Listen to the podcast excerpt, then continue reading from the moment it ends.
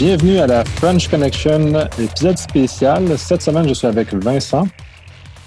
Salut. Et Steve. Bonjour à tous.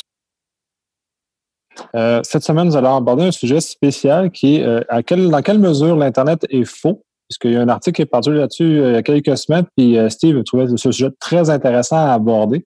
Donc, on va commencer avec une légère introduction avec Steve et on va débattre du sujet par la suite. Merci, Nicolas. effectivement, qu'est-ce qu'on retrouve maintenant sur Internet? tout le monde va dire s'y adonne. Euh, plus que jamais, les gens vont se référer à l'Internet plus que les, médias traditionnels, que ce soit la radio, la télévision, les journaux.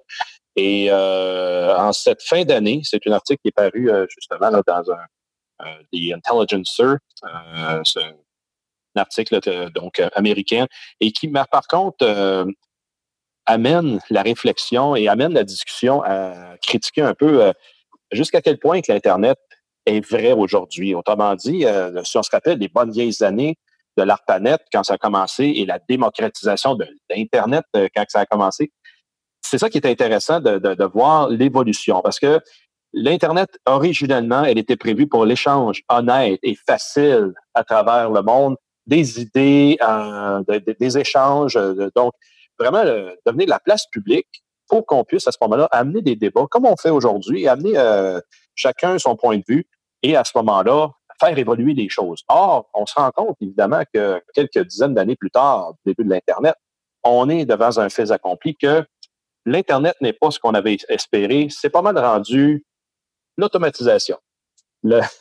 Le, texte qu'on voit dans un journal, dans un site donné, euh, les, plateformes de médias sociaux qui ont explosé en termes de quantité de médias sociaux qui existent à, gauche et à droite. Euh, et encore là, on va peut-être se donner à parler seulement que des principaux comme Facebook, euh, Twitter, Instagram et so on. ça fait en sorte qu'on peut demander, puis jusqu'à quel point que les, les hébergeurs, faut pas dire les gestionnaires de ces plateformes-là, font un travail pour être capable d'épurer et d'amener ça le plus simple possible qu'est-ce qu'on retrouve là-dessu? On le voit encore cette semaine, euh, Facebook, euh, c'est Facebook, non, c'est Twitter, qui ont procédé au retrait de quelques comptes euh, qui, ont été établis appartenant à certaines compagnies qui avaient des liens avec le Kremlin en Russie. Est-ce que c'est suffisant? Est-ce que c'est le minimum qu'ils doivent procéder à faire pour être capable de se dire une compagnie qui est fiable dans sa façon de procéder? Je ne crois pas. En c'est là qu'on va en débattre aujourd'hui. Et surtout, jusqu'à quel point qu'on peut à ce moment-là espérer d'avoir des opinions et des idées qui vont être franches et vraies, qui vont circuler à travers ces médias sociaux-là. Donc, euh, l'invitation à lancer, messieurs. Euh, Nicolas, Vincent, que vous en pensez? Ben, comme tu disais en introduction, l'Internet a été créé à des années où les gens se faisaient confiance. Puis c'était dans un milieu, dans un contexte où tous les partenaires qui étaient sur le réseau étaient euh, naturellement de confiance. Puis on avait au moins, souvent ces gens-là même se connaissaient dans la vraie vie, puis c'était vu pour de vrai. C'était ça, c'est l'époque, le, les premières années de l'ARPANET et ainsi de suite, où c'est des réseaux universitaires de recherche et ainsi de suite. Ça, ça a été constitué comme ça.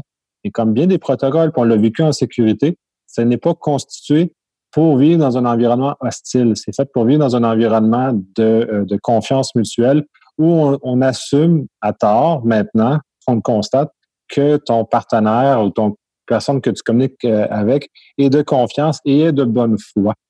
Euh, donc, on vit dans un univers où finalement, on, a maintenant du monde hostile qui s'intéresse à foutre le bordel. Euh, on les a nommés maintenant des trolls, puis on nomme ça même du fake news, puis un peu le, titre de l'article à ce genre de choses. On est capable maintenant de pousser n'importe quoi. Et les grandes de ce monde, comme Facebook, Twitter, entre autres, euh, font face à un problème majeur que n'ont jamais constitué leur plateforme dans cette optique-là où ils devaient vérifier leurs sources. Ils ont toujours construit leur plateforme où c'était des gens, des humains, qui transférait de façon de bonne foi des informations, et généralement qui monétisait ensuite cette information-là pour, faire ça. Puis c'était jamais été pensé pour être une plateforme euh, comme les journaux l'ont toujours été. C'est une plateforme où il y a une certaine forme de c'est gaieté, c'est-à-dire que tu peux pas rentrer n'importe quoi parce que normalement les journalistes font une vérification. Euh, maintenant, rendu plus du côté minimal, mais à, une certaine époque, le, le journalisme avait une certaine euh, rigueur, ce qu'on a beaucoup perdu dans les dernières années, où les sources étaient vérifiées, où l'information qui est véhiculée était toujours vérifiée, donc il n'y avait jamais d'informations fausses qui étaient relayées par les médias. Maintenant, ce qu'on peut, même ça, même plus, on peut plus dire que euh, cet élément-là est vrai, puisque ces mêmes médias-là se basent sur l'Internet d'informations qui est non vérifiable par des sources qui sont des fois douteuses. Vincent, ton opinion là-dessus serait? Oh, écoute, euh, je suis, je suis d'accord, mais j'ai juste une petite réserve. Euh, comme Nicolas disait, les grandes, plateformes d'échange euh, où l'objectif, c'est de, centrer puis de, connecter le plus de personnes possible. C'est pas tout à fait vrai qu'ils n'ont pas soulevé la question de perte de contrôle à un moment donné. Ils ont sûrement déjà pensé euh, que ça pourrait arriver. La seule affaire, c'est que la perte de contrôle a pris du temps. Ça a pris du temps avant de s'installer. Ça a été insidieux, ça a été sournois. Puis là, tout d'un coup, là, ça doit faire deux ans, au moins deux ans et demi, trois ans, où il y a vraiment une explosion. C'est exponentiel. Puis oui, on les comprend, là. Euh, Mark Zuckerberg, euh, pauvre petit jeune homme, là, il est pogné avec ça, bien, entendu. Mais euh, c'était prévisible, par exemple. Là. cette semaine, je pense qu'il reparlait de son fameux projet, là, je ne sais, pas si c'est une centaine de millions, son projet justement pour accompagner les plateformes, les plateformes de nouvelles pour justement favoriser l'échange de, meilleures nouvelles, etc. Oui, mais en même temps, c'est toute l'ironie parce qu'on parle de cette semaine, c'est le challenge 10 ans qui, dans, cette perspective-là, laisse un doute raisonnable sur l'intérêt réel de Facebook à vouloir euh, être de bonne foi dans, le, dans ces notions-là aussi. Mais voyons, attention, là, Nicolas, tu es, là, tu es de mauvaise foi parce que Facebook a laissé savoir euh, que clairement, c'est pas eux qui ont demandé, qui ont commandé ça à sa population de 2 milliards d'usagers de faire un 10 ans de répertoire et de mise à jour euh, de leurs photos. Là. Non, non, non, c'est l'initiative d'un usager, puis que tout bonnement, il a lancé ça. Oui.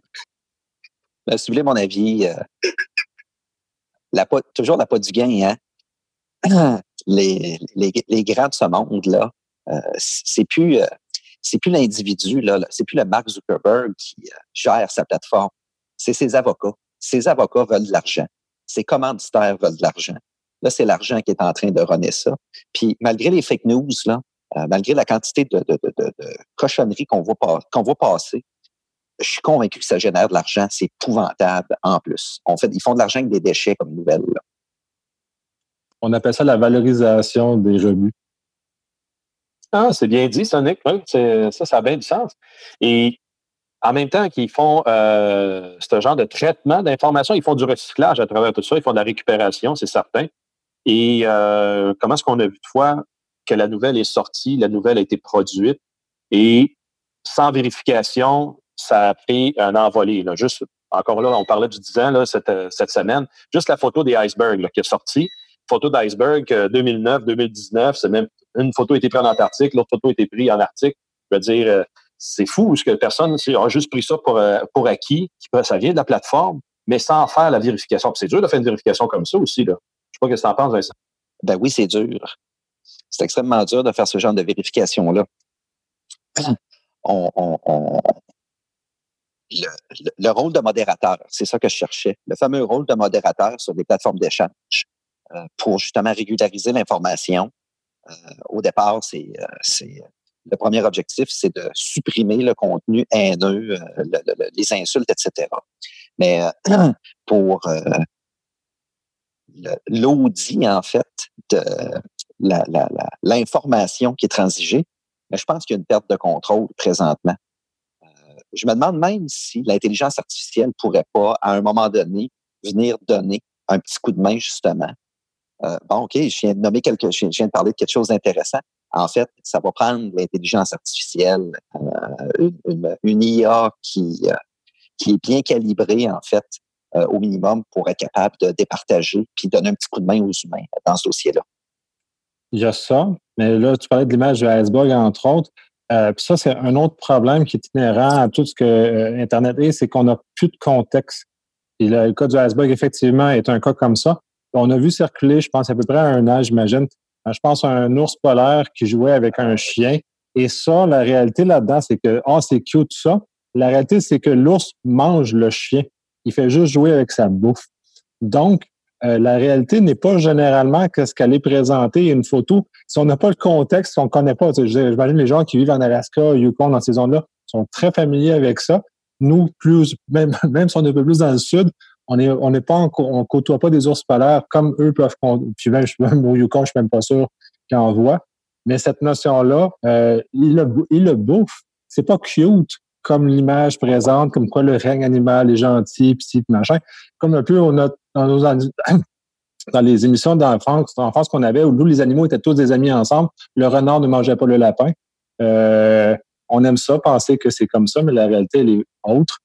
A manque de contexte. Puis c'est tout ça le problème du fake news aussi, c'est que le manque de contexte et d'éducation générale des gens d'être capable de et ça, c'est ça, c'est limite louche. Louche, mais en même temps réel. Puis euh, ça, c'est vrai que les gens veulent garder ça le plus simple possible, veulent garder ça le plus près possible de qu'est-ce qui peut être le plus agréable. Tu sais, euh, comme dans un certain film, je cherche le nom, là, je veux dire Happy Gilmore. Put yourself in a happy place. A happy place. La place où on peut euh, espérer que tout va bien, aucun tracas et qu'on va vivre heureux jusqu'à la fin de nos jours. C'est ça que les gens souhaitent parce qu'il y, a tellement de mauvaises nouvelles qui circulent aussi. Euh, qu'il y a quelque chose qui semble bien, qui semble euh, agréable, ben, c'est certain que ça va virer. Quand je dis c'est certain, c'est que c'est un constat. Ça vire dans l'imaginaire positif parce que les gens ils peuvent très bien s'imaginer que ça va virer de l'autre côté, puis on, est inondé de, trucs négatifs.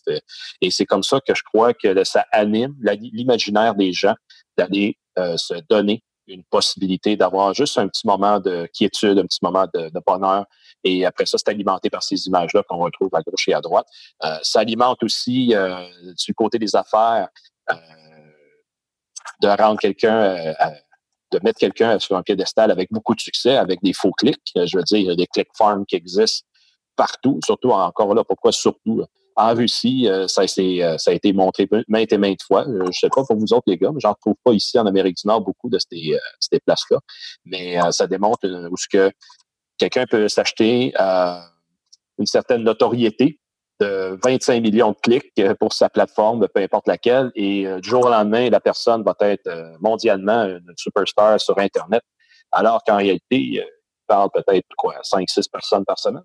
Et là, soudainement, il est, reconnu par des millions de personnes à travers la planète. Euh, ça, c'est pour moi, je veux dire, euh, le, fondement, euh, ce que c'est le faux du vrai.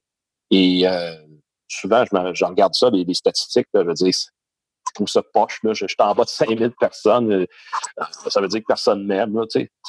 les gens, ils vont y aller avec des, des, des sentiments. On, t'aime, Steve. Ah, merci, gars.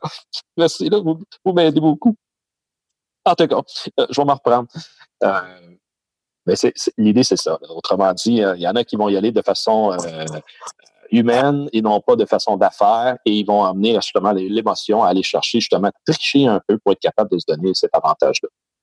Ben, entre autres ça, puis de toute façon, un, les click farms qui est une chose, puis j'ai l'impression qu'on n'en a pas beaucoup en Amérique parce que ça doit coûter très cher en ressources humaines de faire activer des, des click farms. C'est pas en Inde, en Asie, Russie doit avoir une plus grande facilité à avoir ce genre de choses-là. Puis effectivement, on a malheureusement, les humains ont, mis une connotation émotive très forte face à ces, euh, ces symboles-là, qui sont des symboles d'une forme de réussite sociale qui comme, sont vraiment mal interprétés par le cerveau et qui amènent un certain même euh, qui est lié avec la, la, génération de dopamine dans le cerveau. c'est terrible en termes de, de, de fuck que ça vient de faire dans notre tête. Mais cela étant, euh, est-ce qu'on est sûr que les algorithmes de Facebook, YouTube et euh, toutes ces choses-là sont euh, honnêtes dans le décompte des clics, dans le décompte des euh, différents éléments qui nous mettent devant les yeux parce que leur objectif, eux autres, sont les vues dans, YouTube. Les vues sont faites pour les euh, advertisers, les, compagnies de publicité, pas pour l'utilisateur. À part alimenter son ego puis le, booster un peu, la finalité, c'est une finalité monétaire. Fait que je suis pas sûr que nécessairement comment YouTube calcule à quand le view commence. Est-ce que c'est à 10% d'écoute, à 75% d'écoute? Est-ce que si tu écoutes juste une seconde, tu as un view? Donc, tous ces éléments-là sont euh, questionnables, même sur leur motivation d'achat. Là, je vais te prendre la parole. Écoute, un petit, un petit euh, élément intéressant qui soulève euh, Nico, parce que ça, ça se mesure, ce que tu viens de dire là. Peut-être qu'un jour, je ne sais pas, Steve, si tu es familier, moi, je suis vérificateur, je suis spécialisé en TI. Euh, par exemple, quand tu fais, euh, quand tu utilises un système SaaS ou que tu utilises les services d'un tiers, pour avoir une assurance raisonnable que le contrôle interne est efficace tout au long de l'année, ben, un, auditeur indépendant va auditer des, des contrôles déclarés, tu vas avoir un rapport. Ce que tu viens de dire là, Nicolas, pourrait peut-être éventuellement devenir justement un critère, un indicateur euh, pour, euh, je ne sais pas, une entité sérieuse qui veut euh, faire affaire avec un partenaire, disons, honnête, qui modère justement sa plateforme pour éviter, éviter des catastrophes sociales, si on veut, ou du de la valorisation sociale, mais malsaine, on va dire. Ça va peut-être, ça va peut-être éventuellement être au contrat de faire justement auditer ces fameux indicateurs-là. Écoute, rendu là, on verra, on aura peut-être des bonnes ou des mauvaises surprises. Mais présentement, ces histoires-là, Nick, là, ça fait l'affaire de Google si ça fonctionne plus ou moins bien. Ça fait l'affaire de Facebook. Malheureusement, c'est que les deux parties, de mauvaise foi, trouvent leur compte. Là. C'est ça, n'a pas du gain. L'argent, l'argent. Ben oui. Oui, puis c'est là qu'on, euh, je crois que ça vient rejoindre aussi euh, nos politiques euh, de chacun des pays, où ce que les, gouvernements ne, ne prennent pas le ben, ils l'ont pris le temps, ils ont le staff pour faire les études, comme tu viens de décrire, Vincent, et ils s'adonnent justement d'aller au plus efficace. C'est certain qu'ils mettent des bâtons des roues dans une compagnie qui amène une certaine notoriété pour eux-mêmes, parce qu'ils vont s'en servir. Les médias sociaux aujourd'hui, les politiciens, pour être capables de se mousser davantage, un peu comme j'ai expliqué tout à l'heure. Et c'est vérifiable. Je veux dire, après ça, on fait un décompte, surtout en période électorale, je veux dire, il y a des vérifications à faire. Puis là, on regarde tout d'un coup, il y a un député, là, du jour au lendemain, il y a 15 000 followers, là, tout d'un coup, juste pour monter un peu sa cote de popularité. Euh, oui, à ce moment-là, des élections, peu importe le, le, body, élections Canada, élections Québec, euh, devraient être en mesure d'aller vérifier tout ça et de s'assurer que hey, euh, c'est des, des, statistiques réelles et valides que vous, euh, vous, monsieur le député ou madame la députée, que vous avez généré, ou bien c'est vraiment un paiement que vous avez fait on the side pour aller chercher euh, cette euh, notoriété instantanée. Euh, ça, faut que, faut, que ça soit légiféré, comme on dit. C'est pas sur le même sujet, Yannick. Vous souvenez-vous, à l'ère à l'aube, en fait, des médias sociaux, je me souviens d'une dame, ça doit faire à peu près dix ans de ça, elle a fait un reportage à la télévision. Puis la dame avait étoffé, en fait, euh, que euh, puis elle a fait une étude. C'était fort intéressant à l'époque parce que euh, ça se tenait.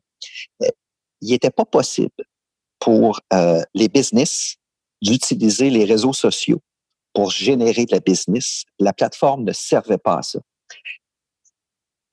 pauvre dame, pour moi, elle venait de lancer le bal ou elle venait de lancer un défi parce que c'est épouvantable. C'est épouvantable l'argent qui circule là-dessus. Là, je, me dis, là, elle doit être dans son salon. Elle doit se dire, mon Dieu, j'espère qu'il n'y a plus personne qui se souvient de cette entrevue-là parce que c'est pas, c'est complètement l'inverse. Les compagnies ont su tirer euh, leur épingle du jeu. Euh, ça a été tough. Il y a des compagnies qui ont perdu, mais il y en a d'autres, là, c'est épouvantable. Ils sont habiles là-dedans, c'est articulé, et puis euh, on y croit, là.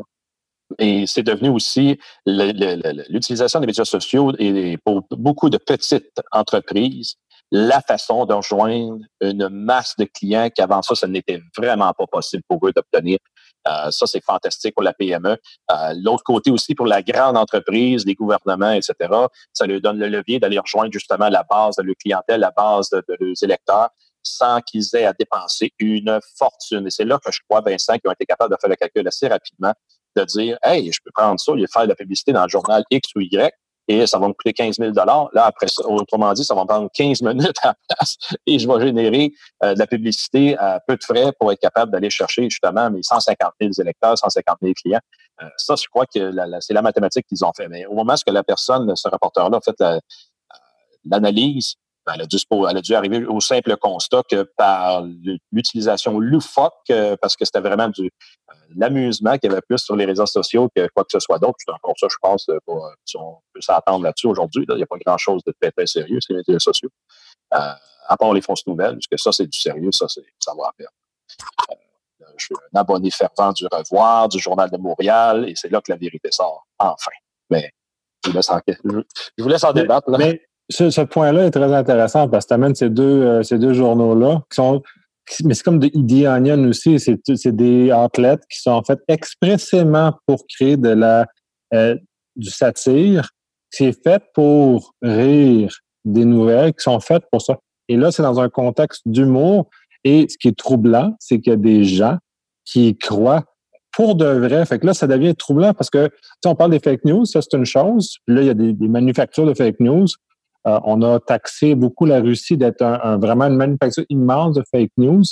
Euh, ça reste encore à démontrer jusqu'à quel point c'est juste eux autres ou qui dans tout ça, parce que j'avais l'impression que tout l'Occident est, responsable de ça. Mais c'est l'éducation des gens, puis de même pas le cas de reconnaître de la satire versus des vraies nouvelles est déjà problématique. Euh, vois-tu, je peux te rassurer, Nicolas, là-dessus. Tous les pays industrialisés, ils ont tout un programme d'espionnage, un programme d'écoute électronique, euh, aussi simple que sophistiqué qui peut l'être. Et ils ont maintenant, dans le, si tu regardes dans le livre blanc, si on peut appeler ça comme ça, un chapitre qui s'appelle les opérations d'information. C'est l'influence par les médias de masse de la population, évidemment, c'est axé d'un côté militaire sur le, le les camps adverses. Euh, on a vu ça, exemple, dans les premières années qui s'en sont servis euh, euh, de façon moderne en, Bosnie, juste un exemple comme ça, et qu'on l'a vu par après dans partout ce que a des forces armées de l'OTAN qui ont été déployées. Là, si on peut juste prendre l'exemple d'Afghanistan sur les dix années qui ont été là-bas, je veux dire, les médias sociaux tels qu'on en parle, la télévision et tout, ça a été utilisé abondamment pour être capable de faire pencher l'esprit populaire des gens pour aller pencher vers l'élément de la mission qui était à ce moment-là de rebâtir le pays à la façon que euh, monde occidental veut qu'il soit. Tout à euh, fait. Mais, puis, tu, sais, tu peux aller, tu sais, de la CIA a financé des radios, des publications dans les, certains pays communistes à une époque. Ah oui. Il y a eu beaucoup, beaucoup d'énergie et d'argent qui a été mis là-dedans. C'est juste que là, c'est accessible à n'importe qui. Exact. Là, tu, tu réfères aux, aux, médias traditionnels, ça a toujours été dans l'équation, que ce soit que une fausse compagnie, euh, ça permet d'aller acheter de la publicité et la diffuse euh, euh, à, grande, à grandeur, c'est-à-dire à heure de grande écoute. C'est comme ça qu'ils vont à ce moment-là, oui, commencer à faire passer le message. c'est pas pour rien que Huawei a été s'acheter une, une banderole publicitaire à Hockey Night in Canada pour être capable de, que Huawei rentre dans le, collectif et que tout le monde à ce moment-là, ben, on dit Huawei, là. C'est Molson qui, qui a parrainé combien de temps la soirée du hockey. c'est Lapat qui, parrainait les expos. Euh, O'Keeffe, les Nordiques de Québec. C'est pour ça qu'il n'y a plus d'O'Keeffe, il n'y a plus de Nordiques. Euh, des fois, ça va pas bien. Euh, c'est de, cette façon-là. Il le message, des fois, il passe ou il, il drop. Mais euh, n'en tient pas moins que c'est certain, les, euh, les influences, ben, tu sais qu'on parlait tantôt du, tenure euh, challenge. Euh, ce tenure-là challenge fait en sorte que oui, là-dessus, euh, il y a beaucoup de gens qui débattent, qui disent non, non, non, c'est pas vrai que Facebook fait une collecte d'informations, puis ils vont mettre à jour les bases de données, les algorithmes, etc. Mais désolé, euh, Facebook a été prouvé maintes et maintes fois dans la dernière année, les deux dernières années même, qu'il ne représente pas la vraie raison de leur business. Le modèle d'affaires est basé sur la collecte d'informations et la revente surtout. Tout à fait. Effectivement, c'est le modèle d'affaires de, de Facebook, comme ça de Google aussi, par ailleurs. Tous ces, ces grands géants-là vont être sur la base de collecte d'informations, sur la base de on est le produit, on n'est pas le, on pas le client à cette plateforme-là. Ce qui fait qu'ensuite, te dire que Facebook bénéficie. Et on, supposons que Facebook n'est pas responsable d'avoir lancé le, challenge 10 ans.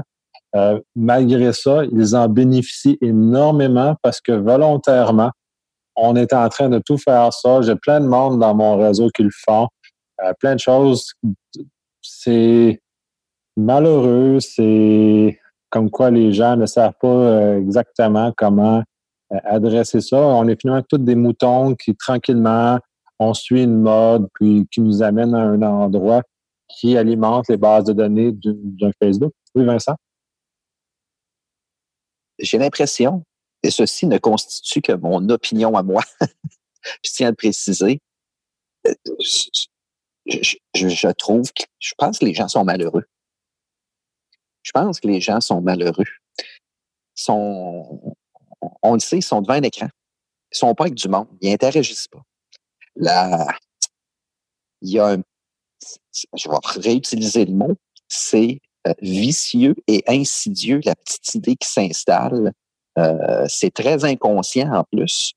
Puis, on dirait que il y a une forme d'expression dans ces, ces, ces, toutes ces histoires-là. Là, euh, à une époque que c'était pas compliqué. C'était la parole du Seigneur que les gens pitchaient, ça n'avait pas de sens. Les photos d'anges. Puis là, tu te disais, mon Dieu, la personne est en train de vivre un malheur? C'était juste plus flagrant. À cette époque-là, ben oui, les gens vivaient un malheur, une forme d'anxiété, probablement, euh, peut-être du stress, une rage. de la colère, la colère refoulée, là, derrière un écran et un clavier, là, tu as une mitraillette, puis tu es derrière ton bouclier, là. C'est facile.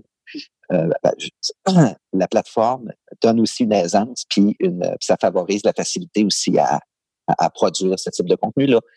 Mon idée, je reviens, mon idée de base, je reviens encore, j'y reviens encore. Je pense que les gens sont un peu malheureux, puis il manque de contact un petit peu. J'ajouterais, Vincent, ton commentaire de chaleur humaine pour être capable de faire, de valider le sentiment.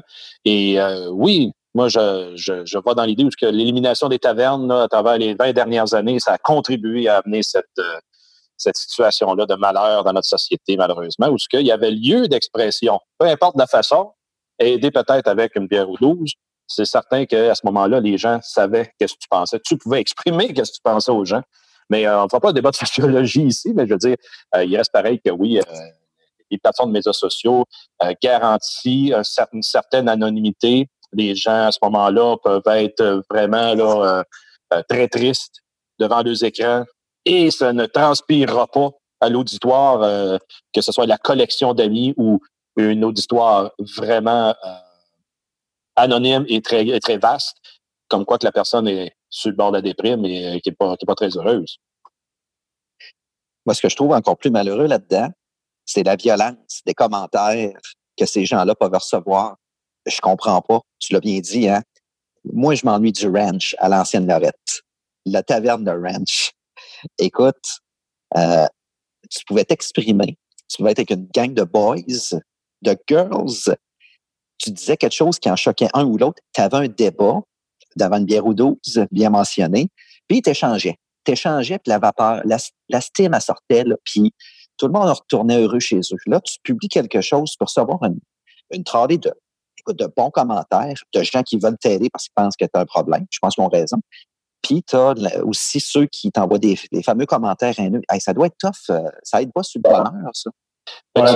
Oui, vas-y, Nicolas. Mais tu as toutes les, un, toutes les traces que tu disais, puis pour reprendre l'analogie de la taverne, c'est que quand la conversation était finie, le monde dont on est, c'était disparu. Ça, ça disparaissait, puis il n'y avait pas de suite à tout ce genre de choses-là. Ça doit être un tag de souvenirs, comme tu dis. Là. Ça restait qu'à l'état de ça. Puis donc, ça avait une certaine capacité d'évacuation de, de, notre intérieur qui, des fois, est fâché, qu'on a besoin d'évacuer à l'extérieur, qui était un endroit qui permettait ça sans conséquence parce qu'on l'oubliait, on n'était plus là. De façon rendue à 12 bières, il était une forte chance que le lendemain, tu ne te plus vraiment de ce que tu avais dit et de ce qui s'est dit. Ça a cet aspect un peu salutaire de, purger ça. On a plus ça. Puis on s'alimente de fake news parce qu'en plus, ces fake news sont, comme tu disais, viennent, viennent de nous rassurer à l'intérieur. C'est du bonheur qu'on a l'impression de consommer de façon momentanée, mais qui s'efface et s'évanouit aussi rapidement. En parallèle, je veux dire, combien de fois dans les cinq dernières années a-t-on appris que c'était la fin du monde? Je veux dire, il y a toutes sortes d'astrologies ou de, prophètes qui se sont autoproclamés, puis que là, ça arrive que la, fin du monde, ah ben là, c'est la pleine lune, euh, le Blood Moon qui appelle ça le dimanche, là, dimanche à lundi. Et là, là, c'est certain qu'il va arriver quelque chose de très grave. Je veux dire, ça va être la résurrection de Osama Ben Laden sûrement. Là, je dis, je dis n'importe quoi parce que c'est ça. C'est ça, puis y a tout, le monde qui va se donner une raison. Allez, je reviens à ça. J'ai une cousine qui a émis un commentaire justement sur Facebook cette année dernièrement, c'était bien drôle, c'était au sujet de la fin du monde.